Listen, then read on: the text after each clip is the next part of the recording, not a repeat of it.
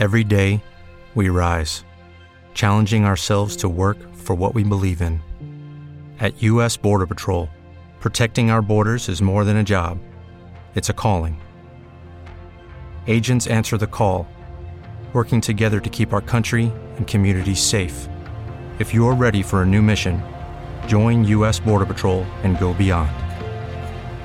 Learn more at cbp.gov/careers. Se avecina tormenta, vamos a ver declaraciones de algunos de los halcones de la Reserva Federal respecto a lo que podrían subir los tipos en los próximos meses. Vamos a hablar de eso, vamos a hablar también de Rusia, vamos a hablar también de una gran empresa relacionada con blockchain que tiene un proyecto fallido y ha dejado por el camino muchísimas deudas y muchos patrocinios pendientes. Vamos a hablar de, de Flock Inu, de OnlyFans y NFTs, de Solana, de un proyecto relacionado con la música y también la red Solana que se llama Jigco, de Defi Llama, de ballenas, dinero inteligente y luego vamos a ver cómo se puede perder 9 millones de dólares en una hora. Así que no te lo pierdas, vamos.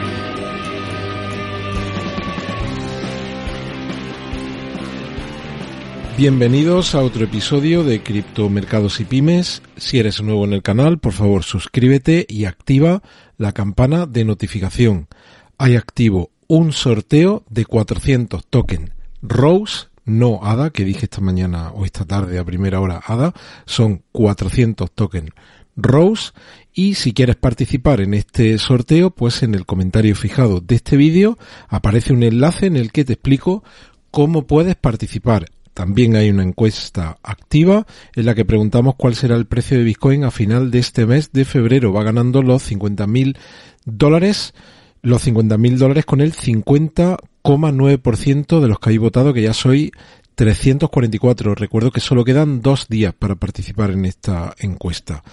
Bueno, ¿y qué tenemos por aquí? Pues tenemos a un halcón de la Reserva Federal diciendo que habrá una subida de al menos 100 puntos básicos para julio. 100 puntos básicos es un punto. Cuando hablamos de los tipos de interés y decimos está al 2, está al 3 o está al 4, suponiendo que los tipos estén al 0, subir 100 puntos básicos equivale que del 0 va a pasar al 1%. Y fijaos cómo dice que dijo este jueves que se ha vuelto dramáticamente más duro utilizar, hay que, hay que medir las palabras, ¿no? Dramáticamente más duro a la luz de la lectura de inflación más alta en casi 40 años y que ahora quiere un punto porcentual de alzas de las tasas en las próximas tres reuniones de política del Banco Central. Él es el presidente, se llama James Bullard, el presidente de la Reserva Federal de San Luis. Y dice literalmente, me gustaría ver 100 puntos básicos de alza para el 1 de julio, en una entrevista que dio a Bloomberg News. Bueno, pues como veis, esto pinta regular en cuanto a la evolución de la inflación. Y para que os hagáis una idea, yo que trabajo con esto habitualmente con mis clientes, fijaos, este es el dato de diciembre de España de lo que se conoce como índice de precios industriales. Es el que manejan las empresas y veis cómo está compuesto por la energía, los bienes intermedios, son los bienes que uno compra para transformarlo y luego terminarlo en el producto que vas a terminar vendiendo y también bienes de equipo de consumo, no merece la pena explicar ahora más, pero fijaos cómo este índice de precio industrial está en el 35,9%. Es una, una auténtica pasada, el 35,9%.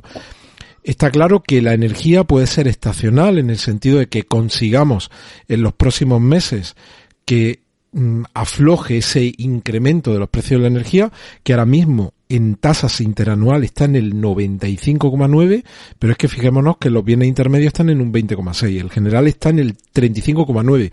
¿Cuál es el problema de esto? Y esto no, esto no solo está pasando aquí en España, sino que está pasando en Estados Unidos, porcentajes similares en, en la mayoría de Europa.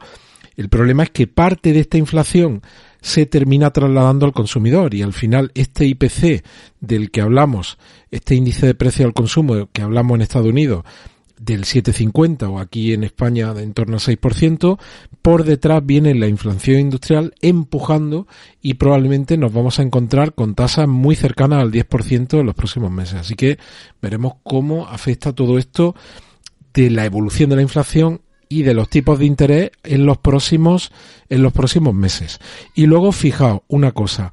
¿Qué está, ¿Qué está pasando en las bolsas? Pues todas las europeas hoy han tenido una mala sesión y las americanas pues vemos como el Standard Poor's ha caído un 1,90, el Nasdaq, que es el que tiene en estos últimos meses una mayor correlación, una mayor relación, lo que está pasando en el Nasdaq termina pasando en el mercado de las criptomonedas, al menos en los últimos meses, pues ha caído casi un 3% y estamos viendo correcciones fuertes en las cripto y luego tenemos al Dow Jones cayendo un 1,43.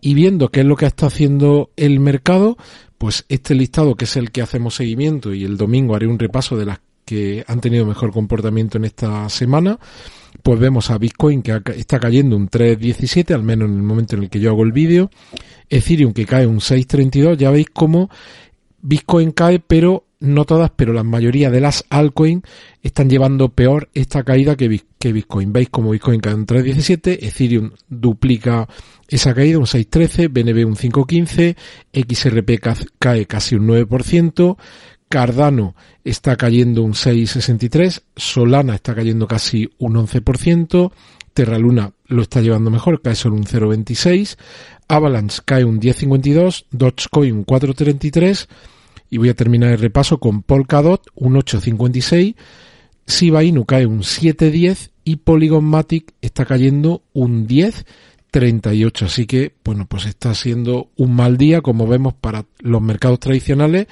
y precisamente por esta relación, esta correlación que hay entre los mercados tradicionales y las, eh, los criptoactivos, pues estamos viendo como hoy tenemos un mal día. Mirando muy rápido el gráfico de Bitcoin, pues vemos que tenemos aquí una, un soporte que es un soporte fuerte en torno a los 40.000 dólares y que en caso de que perdiésemos ese soporte, la siguiente zona importante estaría en torno a, a los 36.500. Pero bueno, vamos a ver qué es lo que pasa en los próximos días y me estoy refiriendo al arranque de semana y cómo llevan los mercados este arranque de semana y tendremos que estar viendo, si veis mi vídeo habitualmente, eh, esta mañana, esta tarde estaba hablando de que esto no es solo un cuadro de mando con un botón de encendido y apagado, hablando de la inflación hay otras variables, muchas otras variables en juego. Una de las más importantes es el tema del empleo y en la medida que el empleo pues tenga un, algún, algunos valores no tan positivos en Estados Unidos y en Europa, que en Europa ya está ocurriendo, lo hemos hablado en algunos episodios anteriores, probablemente los bancos centrales se van a atrever menos a subir de forma muy abrupta los tipos de interés. Eso tendría una lectura positiva para los mercados. Pero veremos cómo se dan los datos de empleo en los próximos meses y bueno, pues iremos viendo qué, qué ocurre. ¿Te está gustando este episodio? Hazte fan desde el botón Apoyar del podcast de Nivos. Elige tu aportación y podrás escuchar este y el resto de sus episodios extra. Además, ayudarás a su productor a seguir creando contenido con la misma pasión y dedicación. When you drive a vehicle so reliable it's backed by a 10-year, 100,000-mile limited warranty, you stop thinking about what you can't do and start doing what you never thought possible. Visit your local Kia dealer today to see what you're capable of in a vehicle that inspires confidence around every corner. Kia, movement that inspires. Call 800 333 4KIA for details. Always drive safely. Limited inventory available. Warranties include 10 year 100,000 mile powertrain and 5 year 60,000 mile basic. Warranties are limited. See retailer for details.